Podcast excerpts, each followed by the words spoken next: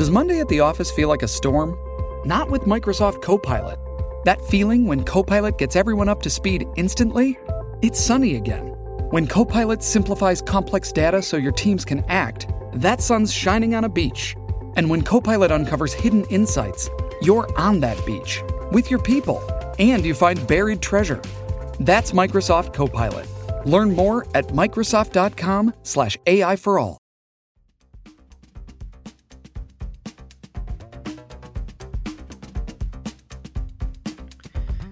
Las 5 noticias del día. A continuación te presentamos las noticias más importantes de este miércoles 7 de junio del 2023. En un 70% avanza investigación del atentado contra el abogado Iván Martínez.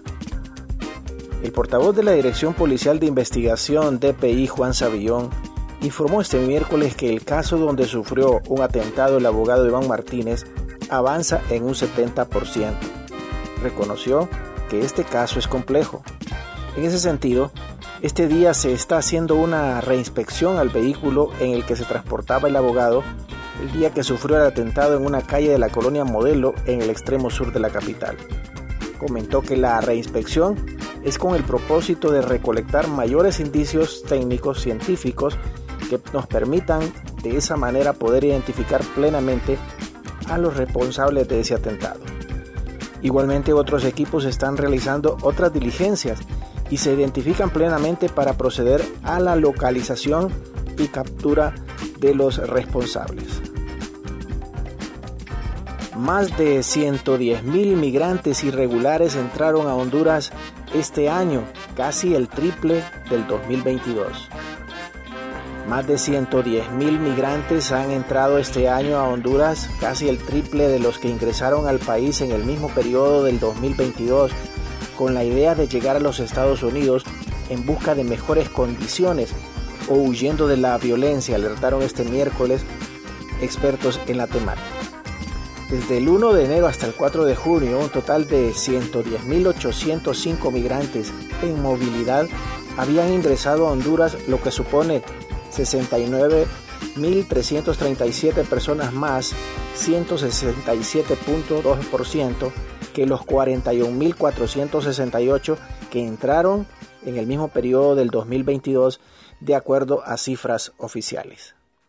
La Organización Internacional para las Migraciones ha seguido muy de cerca el aumento de migrantes de tránsito por el país centroamericano desde el 2022, dijo a EFE el jefe de misión del organismo para Honduras y El Salvador, Nicola Graviano. Continuamos con las noticias. En las cinco noticias del día. Operativo fallido, patrullas y buses baleados tras intento de capturar al líder de la Mara MS-13. Durante la noche del martes y la madrugada de este miércoles se desató una intensa balacera que duró alrededor de 30 minutos enfrentando a agentes de seguridad con presuntos criminales del sector. Según una de las hipótesis, el intenso tiroteo se desencadenó cuando funcionarios de la Policía Militar del Orden Público y la Policía Nacional llevaban a cabo un operativo con, el objetivo de localizar a un cabecilla de la Mara Salvatrucha. El intercambio de disparos no dejó personas heridas, tampoco se reportó ninguna captura. Únicamente resultaron perforados por disparos patrullas policiales y buses que se encontraban en las cercanías. Como consecuencia de la balacera, los vehículos involucrados sufrieron daños significativos con llantas ponchadas y vidrios quebrados. Shipping can make or break a sale, so optimize how you ship your orders with ShipStation. They make it easy to automate and manage orders no matter how big your business grows. And they might even be able to help reduce shipping and warehouse costs. So optimize and keep up your momentum for growth with ShipStation. Sign up for your free 60-day trial now at shipstation.com and use the code POD. That's shipstation.com with the code POD. Honduras lidera en previsión de crecimiento del Banco Mundial. El crecimiento de América Central va a desacelerar al 3.6% en 2023 con un ligero aumento al 3.8% en 2024, según perspectivas económicas mundiales del Banco Mundial, donde sobresale Honduras con una proyección de 3.5 para este año y un 3.7% para el 2024. De acuerdo con esas estimaciones económicas, se prevé que las remesas y el turismo favorecerán la actividad en la región de América Central. Lo previsto por el Banco Mundial para Honduras supera al crecimiento esperado para Guatemala de 3.2% para el 2023 y 3.5% para 2024. Para Nicaragua se proyecta un crecimiento de 3.0% en 2023 y 3.4% en el 2024.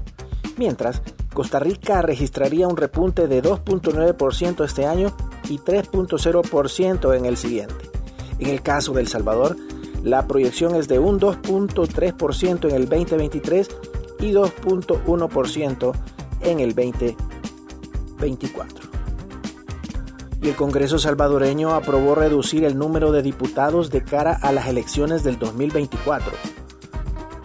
La Asamblea Legislativa de amplia mayoría oficialista aprobó pasada la medianoche del miércoles reducir el número de diputados en el órgano legislativo de cara a las elecciones del 2024 en El Salvador. La propuesta promovida por el presidente Nayib Bukele fue aprobado con los votos de 66 diputados de los 84 en el Congreso, con lo que el número de parlamentarios baja a 60 a partir de la próxima legislatura.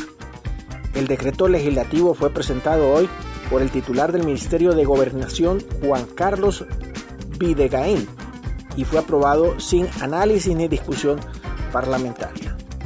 Gracias por tu atención. Las cinco noticias del día te invita a estar atento a su próximo boletín informativo.